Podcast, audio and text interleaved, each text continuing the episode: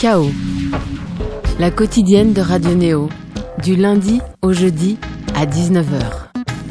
Bienvenue sur Radio Néo à Bourges, sur le 100.0 Toulouse, sur le 94.8, Marseille sur la RNT et vous venez de nous rejoindre à Paris sur le 95.2. Il est 19h et c'est l'heure de chaos, la quotidienne culturelle de Néo. Ce soir, un chaos de petites histoires qui racontent peut-être la grande, comme celle que récolte notre invité François Beaune, auteur et glaneur, un temps lyonnais et désormais marseillais.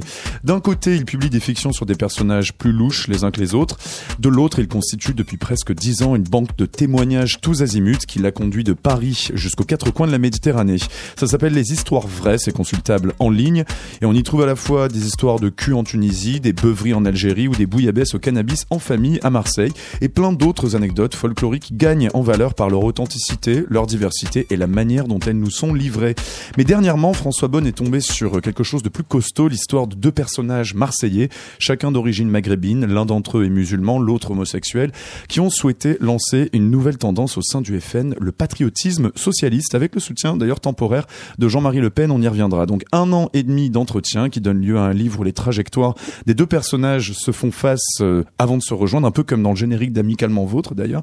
Ça s'appelle Omar et Greg et ça bouscule forcément nos stéréotypes sociaux et politiques. Bonsoir François Bonne. Bonsoir. Est-ce que tu as eu le temps là sur ton passage de récolter une petite anecdote ou, un, ou une histoire vraie sur le tra- la trajectoire euh, Marseille-Paris? Non? Rien de, rien de croustillant? Pas sur le Marseille-Paris, non. non. Hier soir, j'étais Ouais? euh, dans un bistrot euh, euh, Ouais. euh, rue À d'Aubagne, Marseille, donc, à ouais. Marseille. En dessous Ouais. du cours Julien, ouais. Et je suis tombé sur Monsieur Farina, qui euh, me racontait qu'il écrit des sketchs. Mais comme il est tout le temps derrière son rad, Ouais. il, peut pas monter, enfin il peut pas les faire, alors que Claude Berry était passé pour faire un film et qu'il lui avait dit viens avec moi à Paris, tu verras, tu connaîtras le succès, car il faisait rire tout le monde sur le plateau. Et, Ouais. et, euh, mais il faut d'abord qu'il les protège parce qu'il a peur, donc il, il a Ouais. peur de les raconter Et se le faire piquer. mais- et de se les faire piquer. Par exemple, par Mais, toi. il a- mais quand même, justement, en hommage à Monsieur Farina, je vais raconter un de ses sketchs, Ah ouais si ça te dérange pas. Alors on le fait, on le fait Après- tout de suite. non, mais non, il est très très court. On le fait tout de suite. Allez, très bien. Il est C'est très très court, Allons-y. il est très court, j'annonce le menu. Donc c'est Monsieur Farina qui va chez le docteur Ouais. et le docteur lui dit mais qu'est-ce que vous avez? Et euh, Monsieur Farina il dit Mais si moi je vous dis c'est quoi votre métier après et après vous allez me demander de l'argent? Et voilà, Voilà. forcément, à la Marseillaise. En tout cas, le chaos de ce soir donc est réalisé par Seb Lascou comme d'habitude. Bonsoir Seb. Bonsoir Thomas Corlin. Et Bonsoir se tout le monde. prolongera avec une intervention de Judith Meyer de l'Université Paris 13. Bonsoir. Bonsoir. Qui dirige le prix littéraire Texto, pour lequel d'ailleurs le livre de François Bonnet est en lice et avec lequel Radio Néo est partenaire. Bonsoir. Et également, bonsoir à Julien Barré. Bonsoir, comment ça va? Je dis beaucoup Bonsoir. ce soir. Ça, Qui- c'était une variante de la blague de deux médecins qui se disent chacun euh, Je vais vous dire ce que vous avez. Oula, ah ouais, en effet, Larsen comme ça, d'accord. Très bien, combat de blague ce soir. Donc tu nous feras une. Ce soir, tu vas pas vraiment nous parler d'oralité, tu vas plutôt nous parler de psychanalyse urbaine, c'est ça? De, ouais, de Grand Paris. Ok. Ou De, grand- d'exploration de la vie. En tout cas, on va commencer par une de tes histoires vraies, François Beaune. À écouter celle-là, donc on les diffuse, enfin on en diffuse une avec l'aimable autorisation euh, d'Arte Radio. On a choisi euh, la mécanique Oui, des on hommes. les embrasse et on les remercie. Absolument. Donc ça s'appelle La mécanique des hommes, un rapport sexuel à faire soi-même. Alors pour résumer, c'est un homme qui se fabrique ses propres poupées pour sa vie sexuelle. Tu nous expliqueras un petit peu après, François Beaune, ben, exactement de quoi il retourne et comment tu l'as rencontré. À tout de suite dans Chaos sur Néo.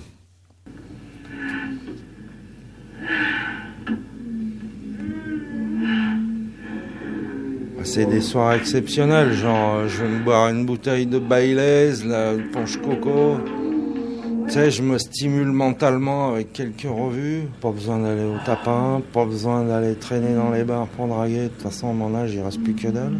Donc il y, a- il y a la grosse, je peux pas me la faire, et la jolie non plus. Donc euh, elles sont toutes jolies, mais artificielles maintenant. Et je crois que c'est un bon mariage parce que dans la jolie poupée, il y a la, puissance de la, la grosse femelle qui adore faire l'amour. En fait, c'est une sorte d'alliance de fantômes, en fait, de mélange de fantômes qui se génère pendant l'acte sexuel virtuel, en fait. Et je trouve ça intéressant parce que vraiment, je pensais pas qu'on pouvait prendre autant de plaisir à, à forniquer comme ça, sans avoir de problème de maladie, de bagarre, de dérangé par les autres. À part le bruit de la rue, quelques petits bruits dans, la- dans le bâtiment, c'est pas trop grave, je me suis habitué. En perdant du poids, euh, on est moins sensible au bruit extérieur. Alors donc on écoutait non pas véritablement une histoire vraie de, de dans ton répertoire François Beaune, mais plutôt un entresort. C'est ça cette fois-ci parce que c'est un petit peu mis en scène, c'est un portrait Alors- de personnage davantage. J'ai défini ça euh, comme Ouais. euh, mon projet d'écriture, euh, Mhm. comme un peu la comédie humaine de Balzac, mais en Mhm. toute humilité. Hein, mais mais j'ai appelé ça l'entresort. Et un entresort, c'est une baraque foraine Mhm. euh, à la fin du 19e siècle, qui était souvent euh, en marge des cirques, euh, où on montait, on payait ses 100 sous, on entrait, et puis on sortait. C'est pour ça que ça s'appelle un entre-sort. Donc on entre, on paye ses 100 sous et on va passer un temps en intimité avec un monstre, c'est-à-dire quelqu'un qui se montre. Mhm. Euh, mais pour le coup, là, euh, fin 19e, c'était une femme à barbe, un avaleur de sabre, un, gé- un géant, un nain. Mhm. bon. Et, et, et euh, il me semble que c'est ça que je fais depuis le début que j'ai de Mhm. mon écriture, que ce soit pour un homme louche ou pour un ange noir ou pour une vie de Gérard en Occident. Ce sont à chaque fois des portraits de gens euh, avec lesquels les lecteurs vont passer un temps en intimité, en empathie avec eux pour essayer de regarder le monde à travers ce que eux euh, ont vécu, à travers leur- la somme de leurs observations, de leurs expériences, et donc rentrer dans l'intimité de quelqu'un et faire cette expérience de, de vivre avec, voilà, Mhm. dans une autre peau. Et, euh, et donc c'est pour ça que j'ai appelé ça l'entresort. Et Spacius, qui est un, un ami, euh, qui est malheureusement qu'on voilà, écoute. Ouais, euh, qui est malheureusement décédé. euh, ça, me- ça touche beaucoup de, de réentendre sa voix. parce que voilà, il est, euh, il s'est donné la mort il y a, il y a deux ans. Il en, il en avait marre de, de Mhm. vivre comme ça, justement, diminué. D'accord. Et euh, et euh, voilà, c'est pour moi c'est un des personnages que j'ai fait monter dans Mhm. cet entresort, que j'ai fait découvrir, euh, puisque c'est peut-être ça aussi.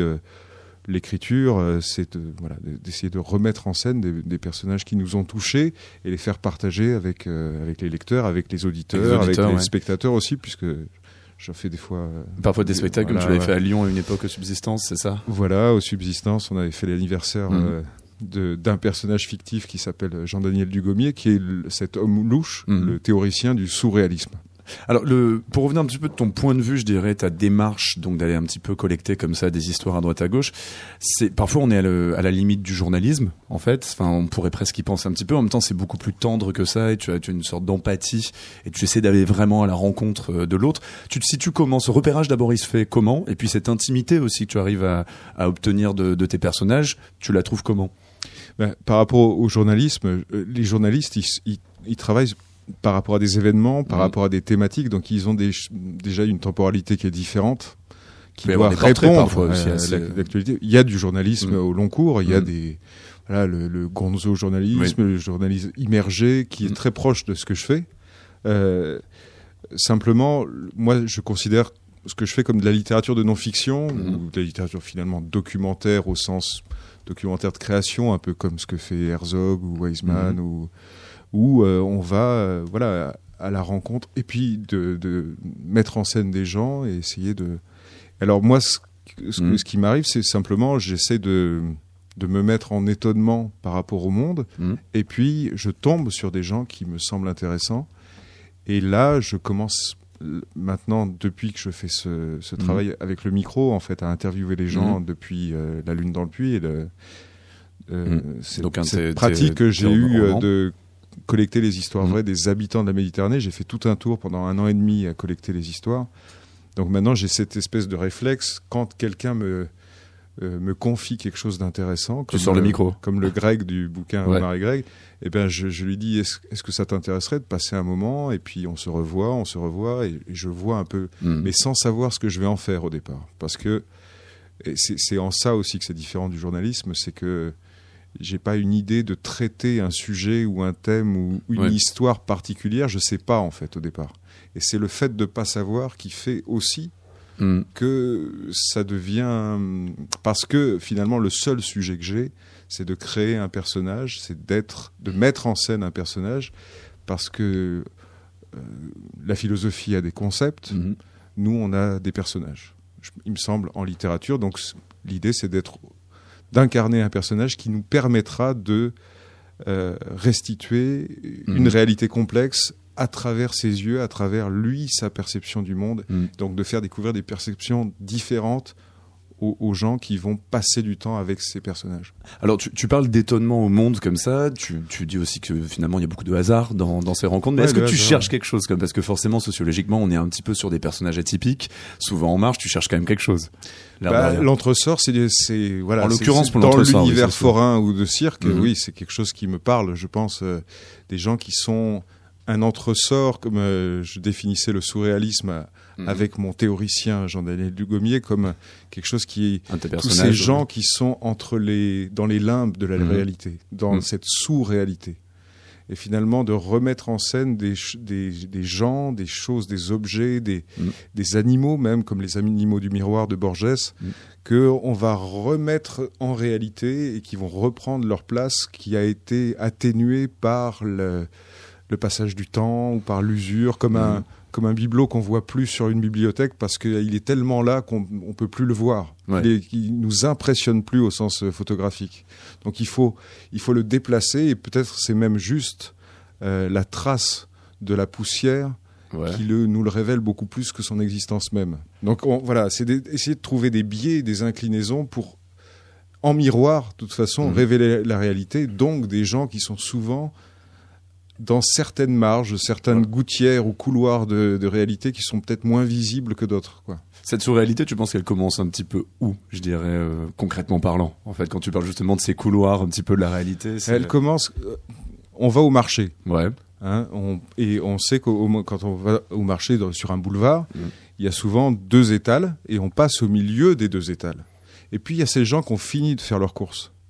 Ils ont fait il- le cabas est plein et ils vont longer les murs.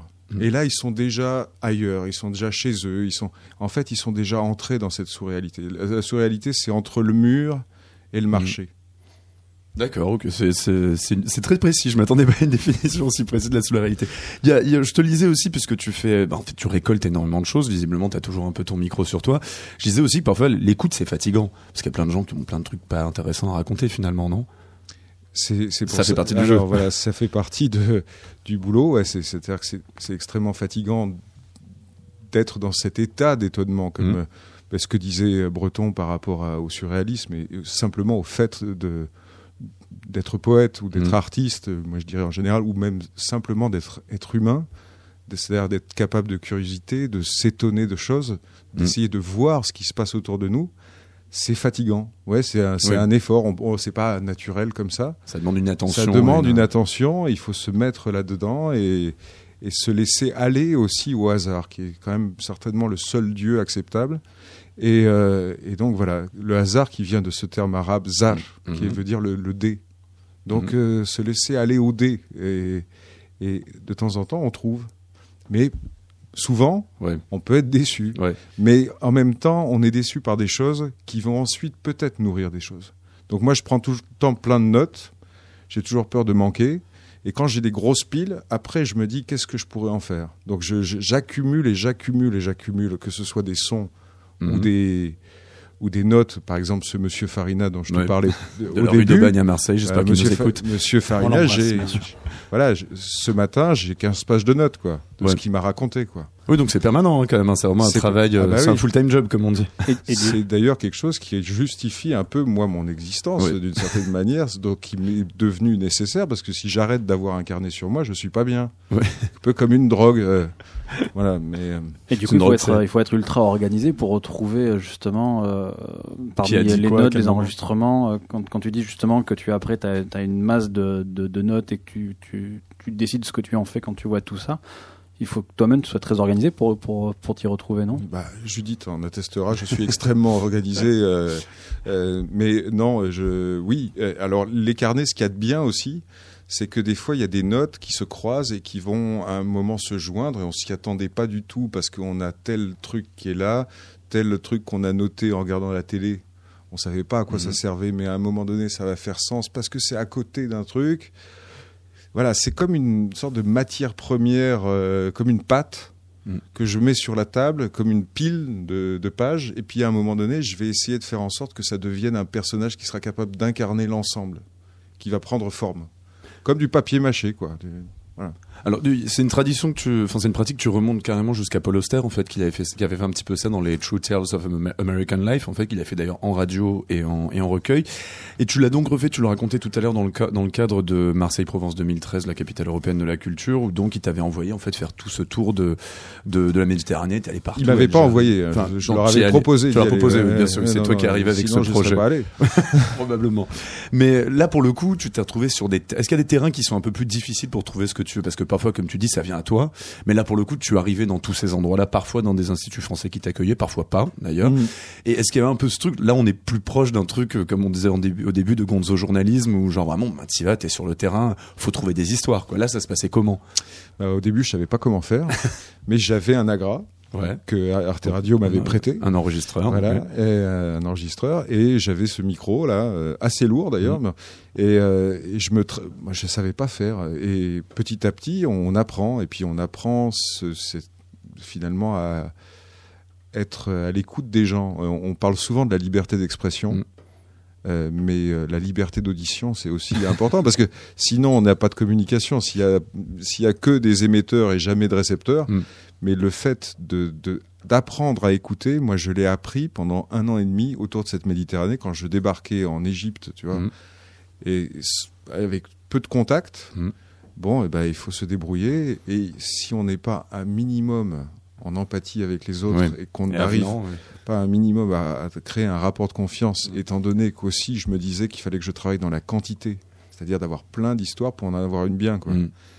Eh bien, euh, voilà, je, l'ai appris vraiment sur le tas, sur le terrain. Je savais, je savais pas comment faire, mais ça me sert beaucoup. Et puis c'est bon, d'autres métiers que j'ai fait avant euh, qui m'ont Oui. qui m'ont aidé. euh, voilà. Oui, tu as un petit, un petit peu bossé en presse, je crois, euh, au tout début, non? Non, c'était Pas vraiment Je ça. pensais plus à barman ou euh, ou la vente aussi, tu vois, de, de, de faire du, Ouais, du- du pour la communication, d'accord, standard- standard des- téléphonique Des sondages pour sur les huiles et les pneus en Irlande. Ça aide. Ça Mais aide, ça ouais, aide parce que l'expérience. t'es- voilà, c'est- On, sent aussi, tu avais, alors, je sais pas si tu le fais toujours, mais à une époque, tu faisais un petit peu des, des collages de coupures de presse un peu, comment dire, détournés comme ça dans divers blogs. On avait un qui s'appelait Louche Actu, et puis l'autre qui était euh, Jacques Dauphin. On sent un petit peu que t'as, t'as ce goût du bizarre dans le banal, et puis aussi cette petite fibre un peu Groland, je dirais presque, tu vois, vraiment comme ça, de, de, de, de petites anecdotes du banal un peu drôle, quoi. Tu le fais plus, ça? Tu alors je continue, euh, mais euh, c'est vrai que c'est un- c'est vraiment un problème de temps. Mhm. Mais à, à- à l'époque, avec Louche Actu, et donc Mhm. avec mon, j'avais mon personnage de Jacques Dauphin, Mhm. et je faisais ça avec euh, Riton Féroce, euh, un ami. Euh, et on, en fait, on s'enfermait dans, dans, dans des bars pendant un week-end avec des piles de journaux, quoi. De quotidien, c'était le Progrès, c'était le Dauphiné libéré, c'était, mais aussi euh, Il y a de quoi faire des- des, journaux nationaux. Et on découpait les journaux, on réécrivait les, les, les, Le- les, les légendes ou des on, choses comme on ça. réécrivait ouais. tout, mais avec une bande de- d'illustrateurs. Parce que moi, Ouais. j'ai commencé dans- à faire des fanzines et Mhm. finalement, euh, les potes avec qui j'ai commencé à écrire euh, euh, Mhm. et à montrer des choses, c'était souvent des, des BDistes, des illustrateurs. Quoi. Et maintenant, on c'est plus pour toi, là, maintenant. Non, non, je continue à le faire. J'aime bien, en fait, par exemple, si je vais euh, passer un temps euh, dans un endroit, de toute façon, je lis toujours les, les quotidiens, Mhm. quels qu'ils soient. Et euh, j'aime bien être actif avec ces quotidiens, Ouais. donc de les, les découper, les réécrire, me les approprier et pour comprendre l'endroit, c'est, Mm. je trouve que c'est important. On va faire une toute petite pause musicale, mais avant ça, j'aimerais juste qu'on revienne à, juste pour un peu définir ce que tu fais finalement dans l'introduction donc d'Omar et Greg qu'on va aborder après cette pause musicale. La personne qui te fait rencontrer finalement euh, donc Greg, en fait, te, te qualifie de passeur en fait d'histoire. C'est un petit peu, c'est-à-dire t'amènes, bon là dans, dans dans le cadre du livre, ils disent qu'en fait t'amènes les histoires à Paris, mais tu t'es- t'étais toi-même surpris en fait de cette définition de ce que tu faisais, de passeur d'histoire, un peu de passeur de récit. Ah bah, alors, ce qui, ce qui me surprenait, c'était finalement cette idée que je serais l'instrument qui ramènerait euh, de la connaissance du Ouais. peuple aux, aux dirigeants parisiens. Voilà, c'est exactement ce le- que tu es en train de faire là. hein. voilà le, le- le- le système.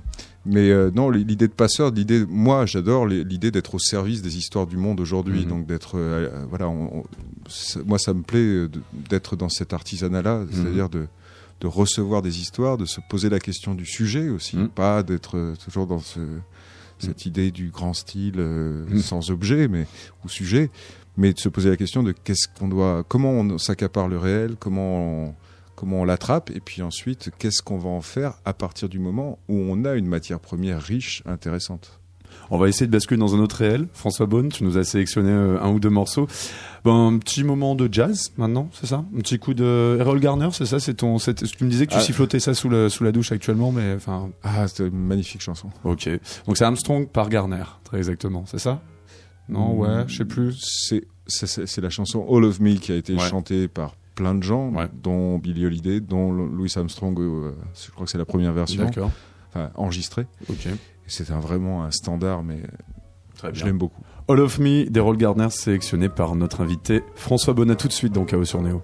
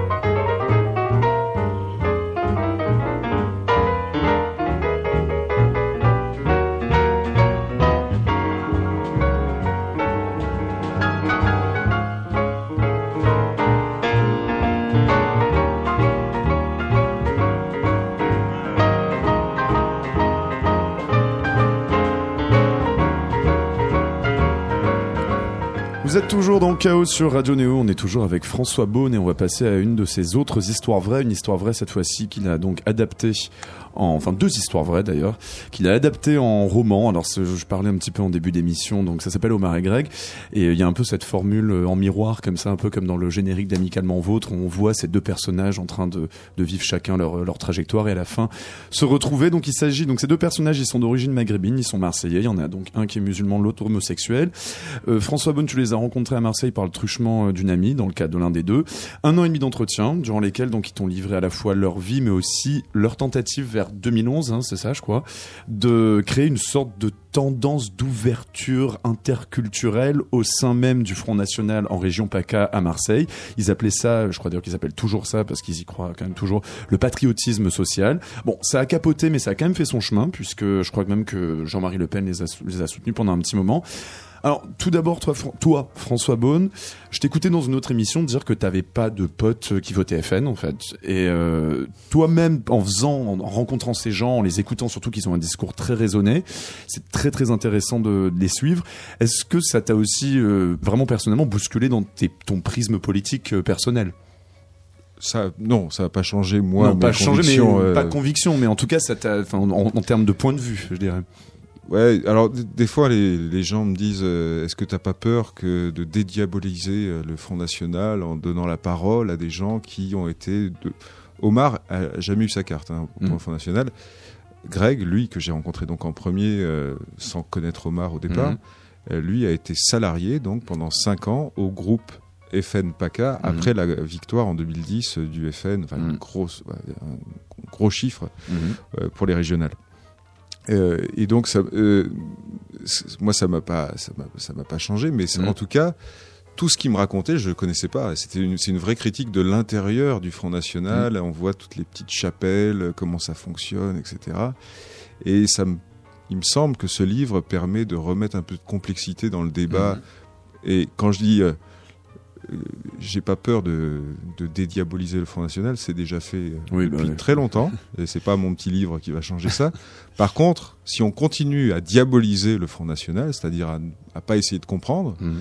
à faire comme si c'était tous des méchants racistes, euh, ceux qui ont euh, la tendance à voter Front National, et si on ne n'écoute pas ce qu'ils ont à Mhm. dire, c'est-à-dire si on ne repart pas de l'individu pour comprendre ce qu'il a Mhm. à dire, pourquoi il fait ce choix rationnel et pas Oui, bah, délirant, si on ne considère détaillé, pas hein, les gens à, euh, à chaque fois comme des êtres humains, euh, eh ben on fait ce que Manuel Valls faisait par rapport au terrorisme, c'est comprendre, c'est déjà accepté, Oui. et on ne peut rien comprendre parce que on est dans la morale, justifié, expliquer c'est Ouais. justifier, euh, et donc quand on est dans ces, des- ces- ces- ces postures Mhm. morales, de toute façon, ces gens du FN, ce sont d'horribles barbares racistes, etc. Ouais, mais ils sont 40% de la population. Alors, on fait comment pour vivre ensemble si euh, on ne les écoute pas Euh, Pourquoi, pourquoi ils votent FN Qui ils sont? Euh, Donc, moi, l'idée du livre, c'est aussi de, de redonner la parole et de se remettre un peu de plein pied dans le réel Mhm. pour essayer de comprendre, quoi. Voilà, c'était ça ma question. On était en 2016, euh, il y avait les élections qui venaient, donc dans le hasard de cette rencontre, il y avait aussi, moi, un questionnement qui était depuis des années. Bah, qui sont les électeurs du FN Qui sont les militants? Pourquoi ils font ce choix qui, qui semble Mm. aussi irrationnel en plus par rapport à leur classe sociale, puisque parce que c'est du libéralisme, bon, Mm. et Voir à leur origine qui, également. qui va qui va pas aller euh, qui va pas aller, aller Mm. à leur avantage. Pourquoi ils font ce choix? C'est pas parce qu'ils sont débiles, c'est parce qu'il doit bien y avoir des raisons intéressantes. Et donc d'entendre ce que dit Omar, d'entendre ce que dit Greg, leur parcours, de partir de leur Mhm. enfance jusqu'à un moment où eux qui sont si opposés au départ, puisque Omar lui il est chasseur de skin, À Reims, Antifa ouais. dans la ZUP de Reims. Et euh, Greg, il est militant FN à 15 ans euh, dans le local euh, à Villeurbanne, à côté de Vaux-en-Velin, la ZUP de Vaux-en-Velin, d'où il est originaire. Mm. Alors, tu dis d'origine maghrébine. Oui, Greg, les- il se sent pas du tout d'origine il maghrébine. hein. Il est pied noir euh, de, de Tunisie, Mm. d'origine italienne. Et euh, son grand-père travaillait dans les mines de, de phosphate en, euh, en Tunisie. Son père était communiste, serrurier de la ville de Vaux-en-Velin, Mhm. qui a, à un moment donné, à cause de Robert Hue, commencé à voter Front National.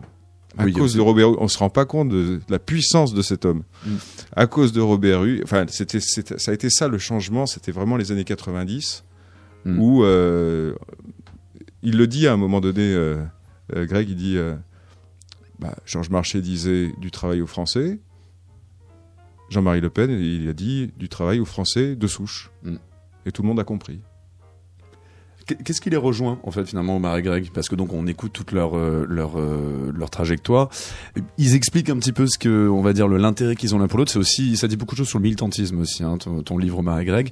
Mais qu'est-ce qui les rejoint? Est-ce que c'est extrêmement ouais. Ce qui les rejoint, c'est que ces deux gamins de la ZUP, c'est leur classe sociale qui les rejoint. C'est qu'ils se retrouvent dans le fait que c'est des gens du petit peuple euh, qui se sentent, qui vivent une injustice sociale, qui se sentent pas représentés, qui cherchent, qui sont deux individus politiques, qui sont deux révolutionnaires, qui sont deux radicaux idéalistes, qui veulent changer le monde, qui considèrent que le système, Mm. ce terme-là, qui est particulièrement dangereux d'ailleurs, comme tous les, les Mhm. idéalismes d'ailleurs, hein, on voit bien à quel point l'idéalisme est quelque chose de dangereux au niveau politique. euh, qu'à Mhm. voir euh, Mm, mm. que ce soit le, le fascisme, le national-socialisme, le communisme, euh, le capitalisme. Ça dérape Aujourd'hui, vite, euh, ce sont des idéalismes qui sont quand même, euh, Mm. voilà, qui, qui nous font énormément de mal Mm. parce qu'ils considèrent les choses telles qu'elles devraient être, Mm. sans regarder ce qu'elles sont. Voilà. Mm. Et, euh, et, et donc, euh, Omar comme Greg, ils viennent de. C'est vraiment deux, deux gosses de ZUP de province. Mm, mm. Et ça, ça les rejoint et ça scelle leur amitié. C'est ça leur amitié. Alors que euh, Omar, c'est en lisant le livre qu'il a appris que Greg était homosexuel. Il le savait pas. D'accord. Ok. Alors ça c'est aussi un autre un autre aspect aussi. ouais, Parce que Omar, lui, il est sunnite orthodoxe, pour pas dire salafiste. D'accord. Ah bah Donc oui, oui, il oui. considère que les homosexuels sont, une, sont une engeance impure. Même si Hein pourtant il en parle Contre dans le livre en expliquant que quand Marine Le Pen avait appelé justement à réunir tout le monde à une époque, elle avait fait ça avant d'un petit peu se radicaliser. Elle impliquait vraiment tout le monde, toute euh, toute minorité. Et ça l'avait justement intéressé, c'est ça. Enfin, les, les personnages, enfin, leur, leur raisonnement C'est très complexe, c'est très, contradictoire ouais. tout le temps. Oui, voilà. Et parce qu'ils cherchent une place politique Mm. dans le monde et en particulier dans la société française. Et ils, ils- ils font des tentatives. Omar, lui, il est allé de l'extrême extrême gauche Mm. À l'extrême droite. Il a tout Il essayé. est passé par le PS il- pendant 10 ans, il- les associations antiracistes, etc. Voilà, il était à Touche pas à mon pote, SOS Ouais. Racisme, avec Dre, Mélenchon Mhm. à l'époque. euh, nanana, on va aider, euh, Mhm. on va travailler avec les immigrés, de, nanana, Ouais. avec les frères de quartier, etc. Mais il a jamais eu sa place Mhm. politique. Hein Ils ont gardé les places, euh, le Parti socialiste. Ça allait pas être non plus euh, les immigrés qui allaient devenir des responsables politiques. Faut, fallait pas aller jusque là. Donc, euh, il cherche. Alors, il essaye l'UDF. Après, il va essayer Ouais. l'UMP avec Sarkozy. Et lui, sa question, c'est est-ce que j'ai le droit d'être français? Et Alors il voilà. se dit peut-être qu'il faudrait que j'aille voir les plus français des Français, selon eux, euh, le Front National. Et là, peut-être ils me diront si j'ai le droit d'être français, si je suis français. Alors, Et a- en fait, il a appris que non. Parce que c'est les identitaires qui ont pris le pouvoir. Et donc, euh, si t'es pas blanc chrétien, FN, tu, ouais. tu peux pas vraiment être français. Oui, il y a un moment, ça a buté sur quelque chose, le projet euh, de patriotisme social, donc un petit peu euh, buté. Il y a, il y a quand même quelque chose quand tu parlais justement de l'intense activité militante de d'Omar et également de celle de Greg. On sent vraiment euh, ce, désir de fouiller dans tous les coins, justement comme ça. Bon, finalement, Greg est quand même resté surtout dans un coin, même si apparemment maintenant il est il est militant pour. euh, Enfin, il se dirige vers Mélenchon, plus ou moins de Il est loin. pas militant. hein. Enfin, pas Il- militant, non, non. mais il se dirige il plus se ou moins. sent proche de Mélenchon parce qu'il se sent proche de Chavez. Et il fait- Oui, oui, il, a, il est assez obsédé par Chavez, Chavez apparemment. Comme euh, Mélenchon Oui. et Chavez, c'est un peu la même chose. euh, Mais il y a, juste pour revenir à cette question de militantisme, c'est qu'on sent une recherche en fait euh, identitaire profonde en fait, même limite euh, effrénée. Quoi. Il y a un empressement d'aller dans toutes ces choses-là pour se, pour chercher quelque chose. À un moment justement, Greg dit lui-même. Franchement, si j'avais un peu moins milité, j'aurais peut-être eu une plus d'activité sexuelle à une certaine époque. Il y a une sublimation presque dans ce dans ce besoin de militer, de chercher une identité. bah, il- voilà, il, s'est trouvé une seconde famille avec le FN et plus, un, un sens à sa vie parce qu'il était dans une grande, grande fragilité. Il Mhm. il, était maltraité au collège, il se faisait taper dessus, quoi. hein. Et euh, il est devenu obèse. Mhm. euh, voilà, il était dans une grande souffrance. Et le FN a été euh, voilà, cette seconde famille qui lui a permis de, de se structurer lui en tant que en tant qu'individu et de trouver une petite place dans, dans ce monde euh, qui voilà, même si c'était une place complexe, Mm. mais d'être contre et d'être toujours avec les les ceux qui sont rejetés. Euh, ils le disent tous les deux. C'est vraiment un truc qui revient. C'est moi naturellement, je vais toujours avec ceux qui sont rejetés. on, on dit du mal de quelqu'un, je veux le défendre parce que moi je vis l'injustice et, euh, et, et donc même l'attirance du du, O- du OFN, Mhm. c'est sa di- diabo- diabolisation. Mm. Donc c'est pour ça qu'il faut pas avoir peur de dédiaboliser. Surtout que, parce que si on continue avec le diable, les anges, Ouais. euh, la Sainte Vierge et les trucs, on va pas réussir vraiment à bien se comprendre et donc à faire société parce que c'est quand même le but, hein, de- d'essayer de, de vivre tous ensemble. Alors, est-ce que tu as compris, toi, vraiment ce qu'il voulait proposer au FN Parce que bon, on va pas tout raconter ce qui se passe dans le bouquin, parce que c'est ahurissant, vraiment, et tout est vrai, hein, vraiment. Enfin, il- au final, il se retrouve vraiment à proposer un truc au sein même du FM, sous le nom donc de patriotisme social. Alors, ils disent tellement de choses dans le dans le bouquin, et on comprend ce qu'ils ressentent, mais il y a des moments, c'est un peu fumeux, donc on n'est pas dans égalité et réconciliation d'Alain Soral. Vraiment, il se démarque non. totalement de ça. En même temps, ils, euh, ils veulent vraiment une sorte de paix des peuples, mais ils se foutent de la gueule de la gauche bisounours. Donc en fait, qu'est-ce qu'ils ont essayé de proposer, quoi? Et suffisamment qu'en plus pour que Jean-Marie Le Pen les prenne au, au sérieux, quand même. Leur, leur, leur, leur projet, Mhm. c'était de faire rentrer les musulmans dans le vote FN. Oui. C'est- pour ça que ça inté- Parce que lui, Omar, représentait sa communauté. hein. Il était secrétaire général de la Mhm. mosquée Al-Taqwa, la plus la vieille Porte mosquée de à Porte Marseille. d'Aix. Et, et, et donc, il a proposé que les FN rencontrent, aillent, à- aillent à la mosquée, Mhm. que les, euh, la communauté de la mosquée aille rencontrer, aille, voir la- l'assemblée, rencontre les, les Ouais. élus FN.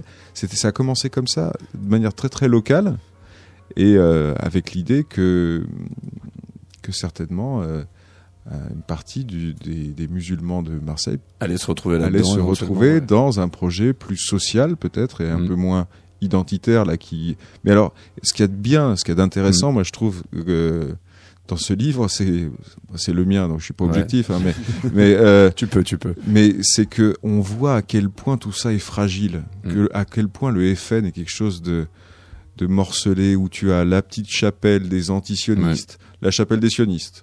Après t'as les cathotradis. Après t'as les anciens de l'OAS qui ressassent Ouais. euh, leur Algérie française. Après t'as alors l- ceux qui ont pris le pouvoir avec Marion Maréchal et Marine maintenant, qui sont les identitaires, à- Qui ont en fait fait de type capoter leur Vardon, projet hein. d'ailleurs. oui. Donc les ex euh, néo-nazis, euh, Mhm. etc., qui se sont un peu édulcorés et qui, Qui sont paquet qui empêchent les gens dans les montagnes euh, Mhm. à, à faire du ski là. Mhm. Euh, et et euh, voilà. Et t'as toutes ces petites chapelles et tous, strictement tous, se détestent les uns entre euh, les uns les autres. Ils ont la seule chose qui les rassemble, c'est d'être contre le système, contre les méchants Ouais. parisiens, contre le dans une sorte de truc un peu complotiste aussi, Ouais. hein, parce qu'il y y a une forme de complotisme Mhm. dans tout ça. Donc c'est le système. Il faut euh, aller contre le système qui qui, qui- qui est là. Il y a que ça qui les tient. Donc euh, c'est vraiment plein d'espoir ce livre parce qu'on se rend compte Mhm. que à quel point aussi si si euh, on avait une gauche qui fait à peu près son travail, ça pourrait tout ça Mhm. pourrait vraiment être un château de cartes qui qui est balayé par euh, par une vraie représentation sociale et et qui, qui traite Mhm. les injustices sociales et qui traite les choses euh, à la racine. euh, voilà. Alors justement, en parlant de FN, puisque donc apparemment Jean-Marie Le Pen est en situation de santé euh, pas top. euh, On est tous inquiets. On est tous inquiets, effectivement. Mais euh, ton bouquin, c'est pas du tout un bouquin sur le FN, c'est deux portraits, clairement, parce que tu bosses sur des portraits. Néanmoins, euh, clairement, c'est aussi, au final, vraiment, on n'a jamais lu un tel truc. que Vraiment, on est dans dans le FN, euh, on, on apprend des trucs hallucinants sur le serré du FN. Est-ce que bon, le bouquin est sorti peu, peu, peu de temps là, c'est ça? Le 21, il est sorti. Il est sorti le 21. T'as pas eu de réaction du FN Il y a personne, enfin les militants, il y a pas déjà. Enfin, Je sais que Greg a entendu Je parler comprends trucs. pas, il m'appelle pas. Il Mais t'appelle pas. euh, la semaine dernière, on a présenté à Marseille avec Omar et avec Ouais. Greg présent à la librairie Maupetit euh, le, le livre. Alors justement, je vais te poser Et, la question, euh, est-ce qu'ils sont venus? Ils sont Ah, non seulement ils sont venus. ils ont préparé ensemble. Euh, Parce nom de leur vrai nom, on va le dire quand même, donc c'est Omar Djelil Ouais. et euh, Greg euh, Guénaro, c'est ça? Grégory Génaro. Grégory. Génaro, Ouais. voilà. Et donc ils étaient présents. Ils étaient présents et on a fait le livre ensemble. hein. Et d'ailleurs, Mhm. même, ils ont un pourcentage sur le livre. Donc on a, on travaillé ensemble sur ce livre. Mhm. Donc, et ils ont eu leur mot à dire. Moi, je voulais pas leur faire. euh, C'est vraiment un projet en commun. Comme quand j'ai fait Une vie de Gérard en Occident, qui est le portrait d'un ouvrier de campagne en Mhm. Vendée, qui, euh, voilà, qui raconte sa vie en attendant une députée socialiste qui arrive pas. euh, à un réfugié érythréen qui parle pas français Mhm. donc c'est voilà c'est Ouais. donc un livre drôle Mhm. normalement et, et, euh, et, euh, un peu sous la forme de sketch c'est pour ça qu'il s'appelle. Gérard comme euh, comme Mm. le sketch de Gérard mais donc Mhm. 40 ans après et euh, je, j'ai, j'ai- je suis parti d'un, d'un vrai personnage Ouais. et euh, il a aussi euh, été rémunéré D'accord. pour ce travail avec moi parce que c'est un temps de travail on a voilà on travaille ensemble à un projet commun Mm. Je sais enfin je, je dis ça parce que c'est pas Ouais. souvent en fait parce que voilà on, on distingue les choses et, Mhm. et il me semble qu'on était aussi auteurs tous ensemble d'un livre comme ça. Mhm. Donc ils avaient un droit de regard aussi sur euh, le livre. euh, Ils avaient le droit de le relire et Mhm. de me dire des choses. Après, on a argumenté. Ouais. hein, et- parce que voilà, moi, je voulais garder tout ce qui est intéressant. Mhm. Et mais par exemple, c'était important euh, pour euh, préserver certaines choses. Ouais. Par exemple, par rapport à la famille d'Omar en Algérie, il y avait certaines choses que qu'il fallait pas pas dire parce que c'était ça allait les mettre en danger ou Mhm. que voilà. Donc euh, même lui-même aussi sur son sa, jeunesse aussi où il a quand même été quasiment délinquant et tout, donc c'était oui c'était pas quasiment. ouais, ouais. to- totalement Ouais. mais- clairement. Et, et donc euh, voilà, il y a, y a simplement, euh, je voulais pas leur faire quelque chose dans le dos et qu'ils le vivent mal. Ils sont fiers de ce livre, Mm. ils sont fiers de- d'en parler, Mm. et c'est bien comme ça aussi parce que justement c'est cette démarche de à chaque fois euh, Mm. de d'essayer de, de traiter les Mm. personnages et alors en particulier si c'est des personnages qui existent réellement, Ouais. de les traiter euh, à égalité en être humain et de leur de- donner Mm. la parole. euh, Ils ils font quoi maintenant aujourd'hui juste pour finir sur euh, sur Omar et Greg Ils font quoi? Parce que j'ai un petit peu regardé sur internet. Donc euh, Omar Djelil lui est très très militant, mais on ne sait pas exactement pourquoi. Euh, De ce que j'en comprends, Greg, Greg Gennaro, tout ce qu'on voit, c'est visiblement il a un blog de photos où il prend Voilà, les mecs en photo, quoi. C'est tout. Il est beaucoup dans la photo Ouais. maintenant.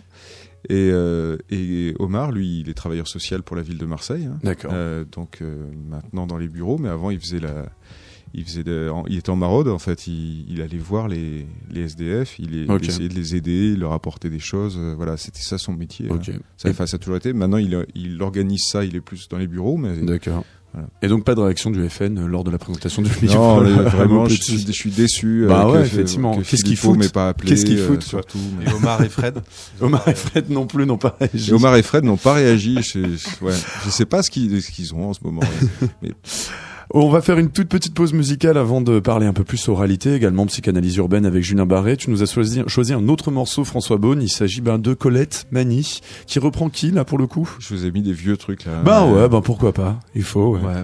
carrément. En C'est trop beau, c'est un, un, un des magnifiques poèmes de Vic- Victor Hugo. Moi, je trouve que ça, Hugo, ça voilà, sonne comme du Rimbaud. euh, C'est c'est étonnant comme c'est moderne, je trouve. Eh bien, on écoute tout de suite donc la très moderne Colette Mani, sélectionnée par François Beaune, dans Chaos sur Radio Néo tout de suite. Nous sommes deux drôles aux larges épaules, de joyeux bandits, sachant rire et battre, mangeant comme quatre, buvant comme dix, convidant d'élite nous cognons aux vitres de l'estaminet.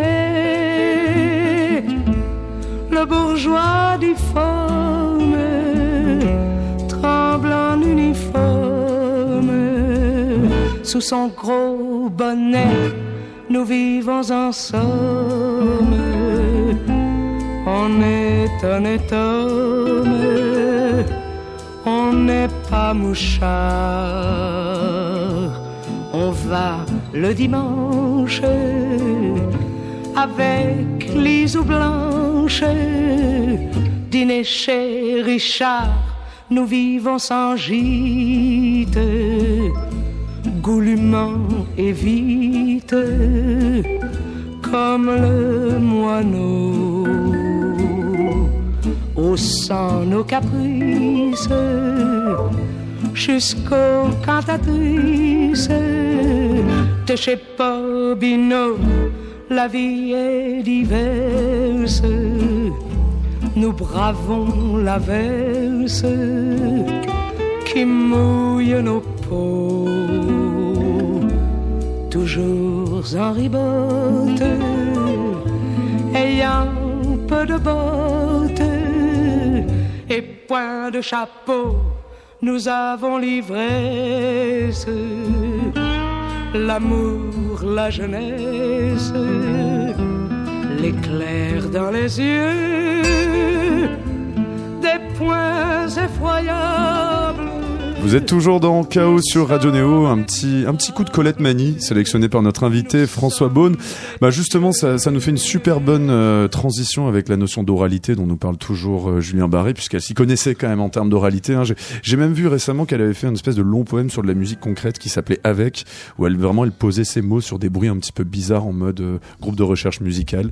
C'est le genre de truc qui te pèse bien, n'est-ce pas, Julien, Julien Barré? En même temps, tu sais, je suis un peu un ayatollah de la forme poétique euh, telle qu'elle telle qu'elle est clos et on a dit c'est pas bien, il faut pas adapter les poètes. euh, vrai. C'est vrai, écrit, on en parlait les- avec François lire. Atlas l'autre jour. Ouais, il a ouais. dit ça la dernière fois, effectivement. Juste pour faire une petite transition avant de parler de psychanalyse urbaine, toi, tu travailles beaucoup sur des témoignages donc oraux, mais que tu dois rendre sur une forme écrite. Et je te disais, tu disais quand même il fallait euh, tout réécrire pour, en fait, pour rendre ça oral, il fallait quand même un énorme travail d'écriture. Quoi, tu t'y prends euh, comment? Ouais, c'est bah, c'est le travail du style. Ouais. Donc euh, à chaque fois j'ai une voix. Pour chaque livre, euh, c'est un style qui doit être différent, qui voilà, qui est dans la justesse de la musique de la Mhm. personne.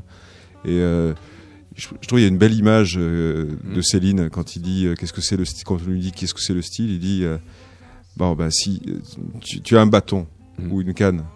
Tu veux qu'elle euh, paraisse droite dans l'eau avec la réfraction de l'eau, et bien il faut casser la canne avant de la plonger dans l'eau.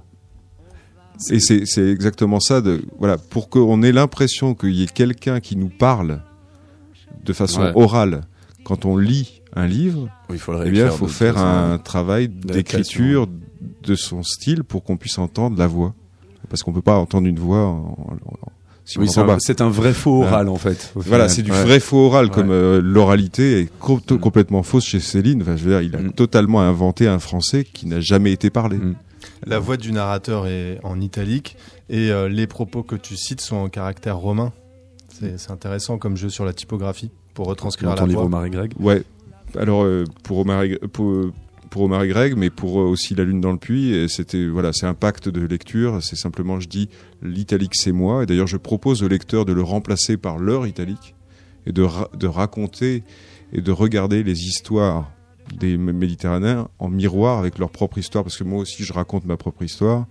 Et donc l'italique, en fait, c'est presque du texte à remplacer par la subjectivité du lecteur. Julien Barré, ce soir tu nous parles de psychanalyse urbaine, c'est ça?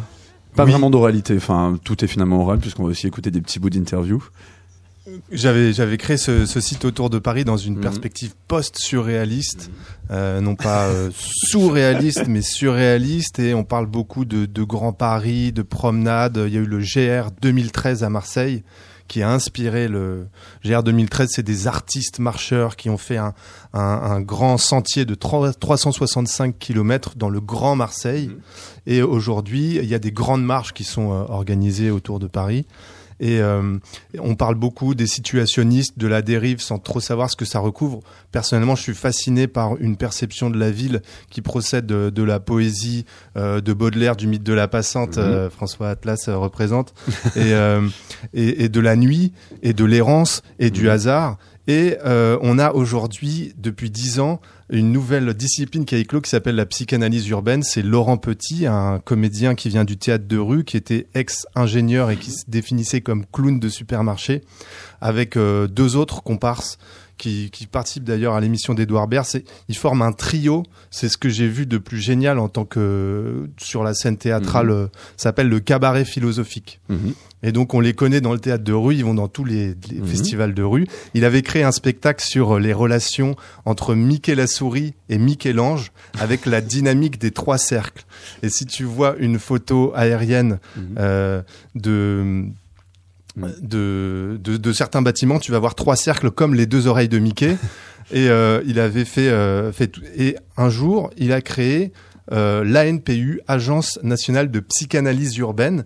Ça a l'air d'être un gag, et Mhm. en fait, on est à mi-chemin entre une démarche scientifique sérieuse Mhm. et un canular, et, et en fait, ça dépend de euh, du spectateur. Mais il est extrêmement euh, pris au sérieux Mhm. par les, les villes, par les urbanistes, par les architectes qui lui demandent de venir. Et il est sollicité par des villes pour faire un travail sur euh, l'analyse des villes. Alors on va l'écouter euh, nous définir cette démarche poétique. Oui, on l'écoute tout de suite. C'est une approche poétique euh, de, la, de la ville, euh, surtout quand on questionne les habitants, parce que les habitants d'une ville, souvent, sont plaintifs, comme tout bon français d'ailleurs.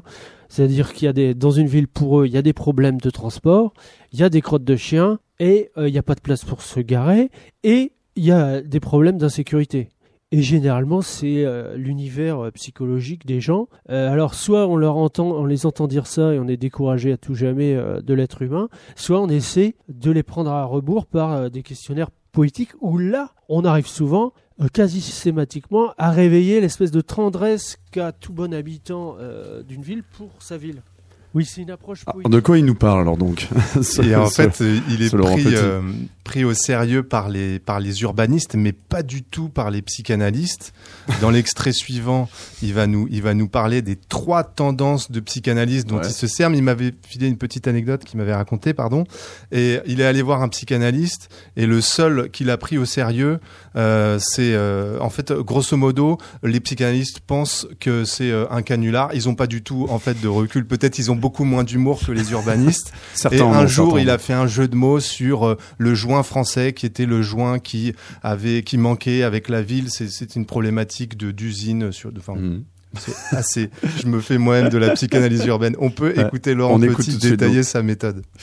Qu'est-ce que c'est les rêves de la ville? Qu'est-ce que c'est son inconscient C'est effectivement pas facile à voir. On a une approche euh, freudienne, je pense. La- L'approche freudienne, c'est la pulsion de vie. C'est-à-dire la ville a toujours euh, envie de grossir.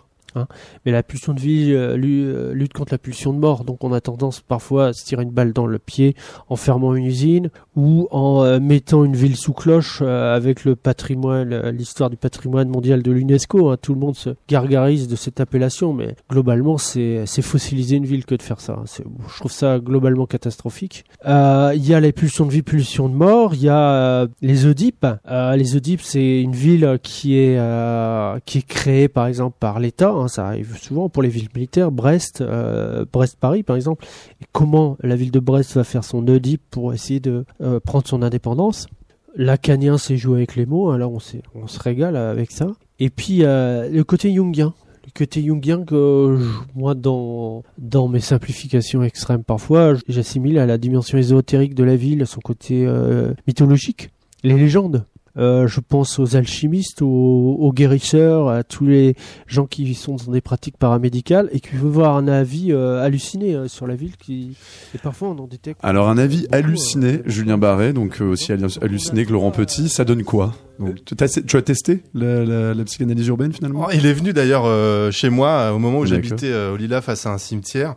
Euh, il n'a pas évoqué. euh, Alors là, t'a- t'avais déjà gagné quoi, tu vois vraiment quoi. Je l'ai placé. euh, ah, il était avec sa blouse de la NPU parce qu'il y a tout un attirail en fait.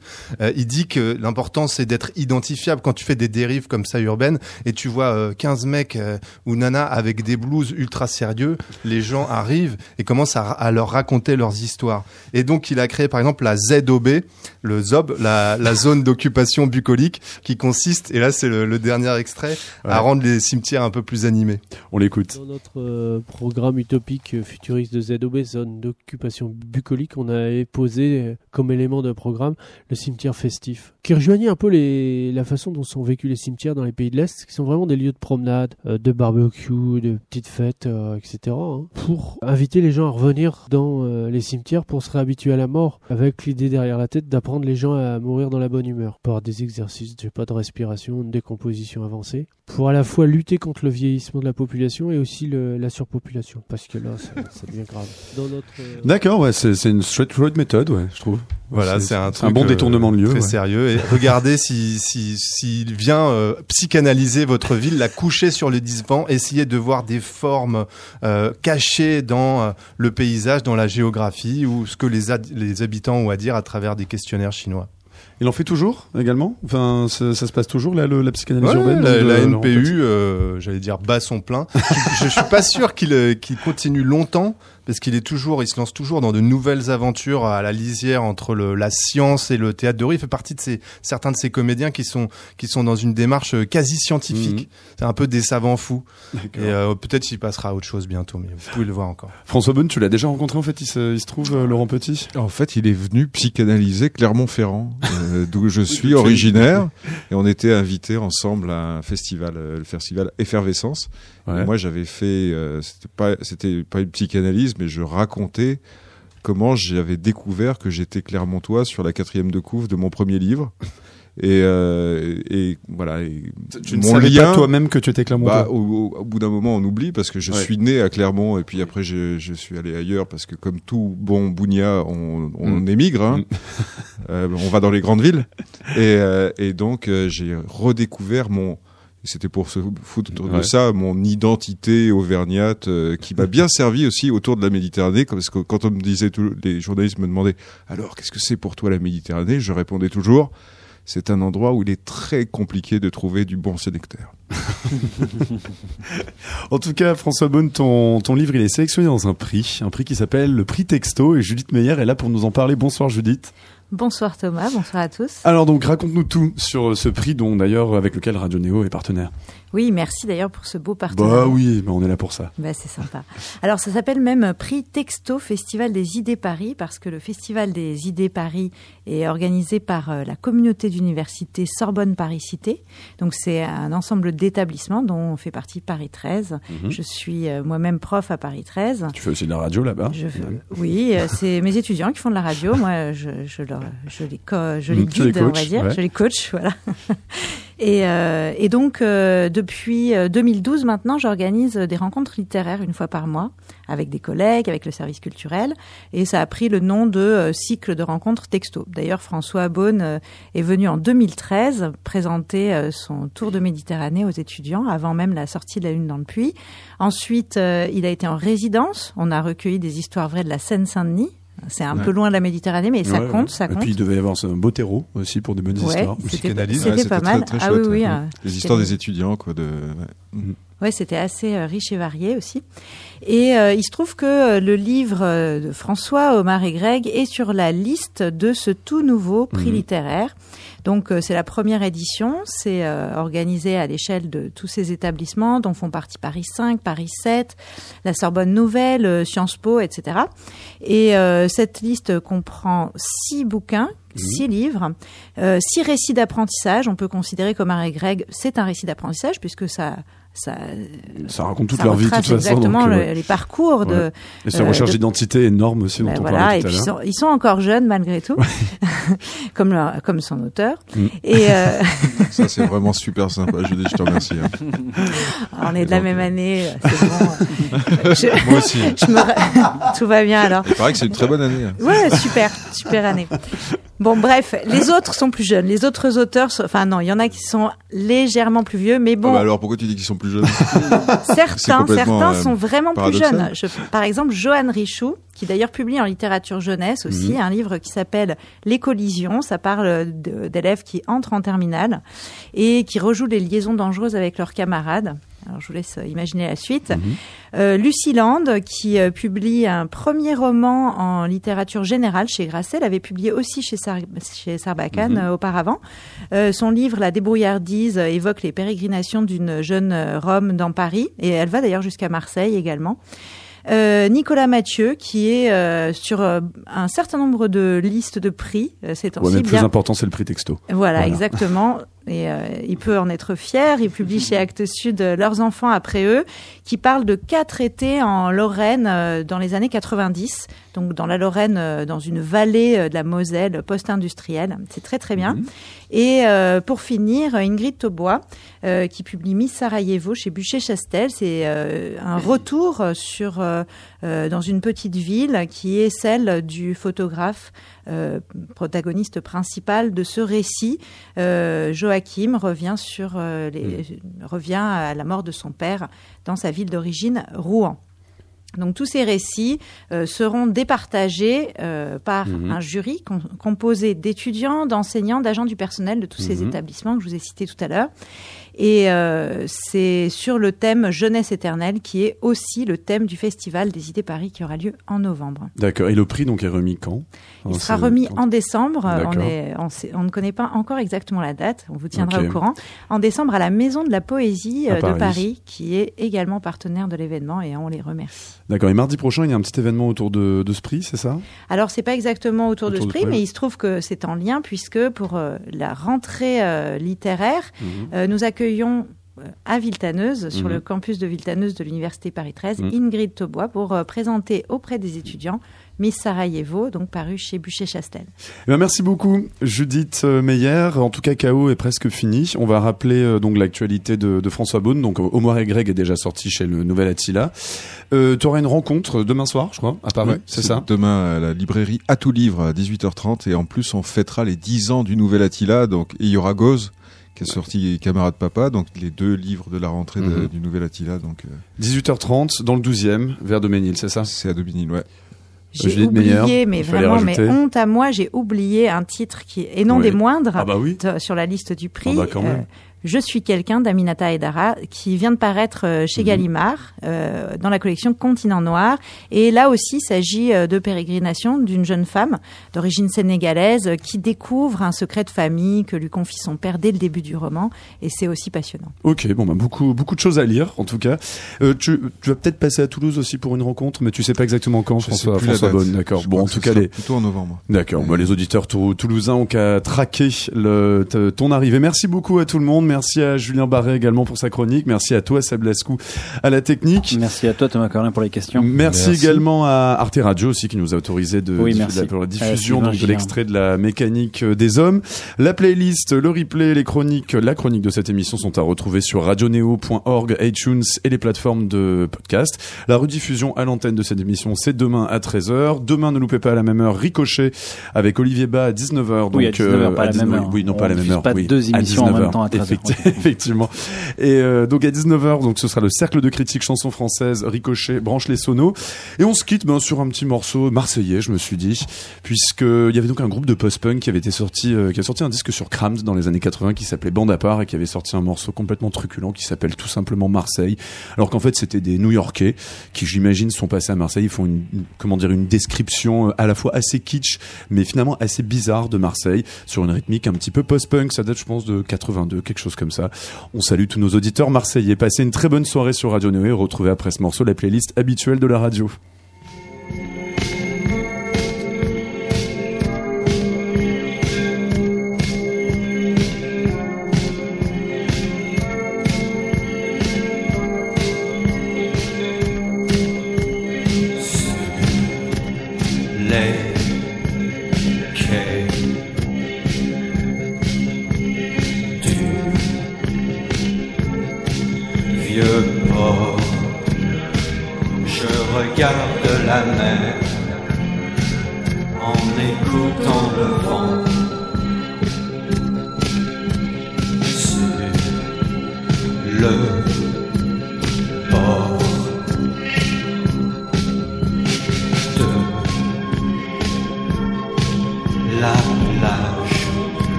Pied des parasols.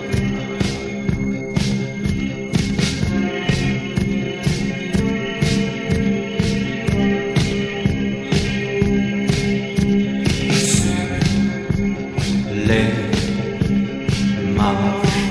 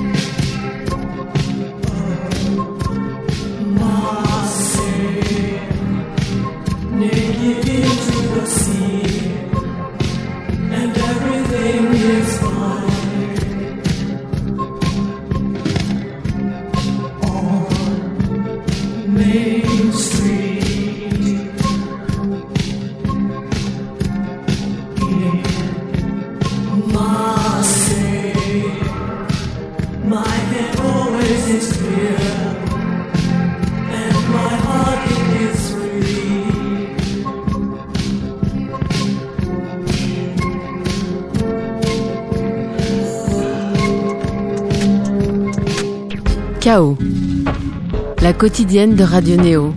Du lundi au jeudi à 19h.